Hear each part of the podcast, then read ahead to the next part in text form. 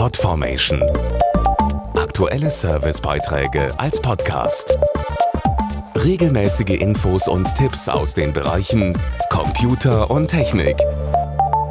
Vermutlich haben auch Sie einen PC zu Hause. Im letzten Jahr war das laut Statistischem Bundesamt in über 83 Prozent der deutschen Haushalte der Fall. Vielleicht zählen Sie aber auch zu den stolzen Besitzern eines sogenannten Tablet-PCs.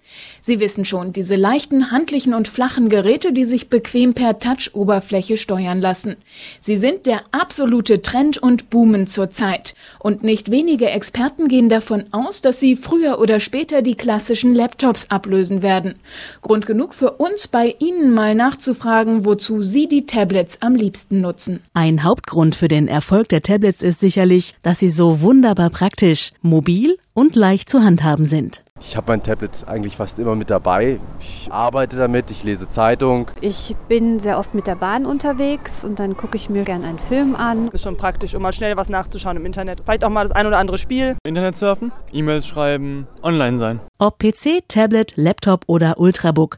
Auf vielen der Geräte läuft ein Betriebssystem, das sich beruflich und in der Freizeit nutzen lässt.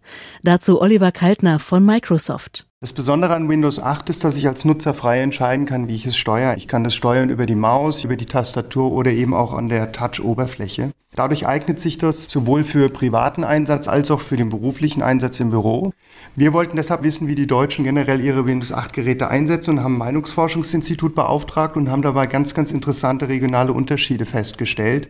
Im Westen und im Osten der Republik werden die Geräte tatsächlich eher zum Surfen auf der Couch eingesetzt, im Norden und im Süden überwiegend zur Arbeit. Die Umfrage zeigt auch, wo nach Couch und Büro die Tablet-PCs am liebsten eingeschaltet werden. An dritter Stelle liegt die Küche bzw. der Esstisch, gefolgt vom Schlafzimmer. Dann folgen Uni oder Schule und schließlich beim Reisen mit dem Flugzeug oder der Bahn. Podformation.de Aktuelle Servicebeiträge als Podcast.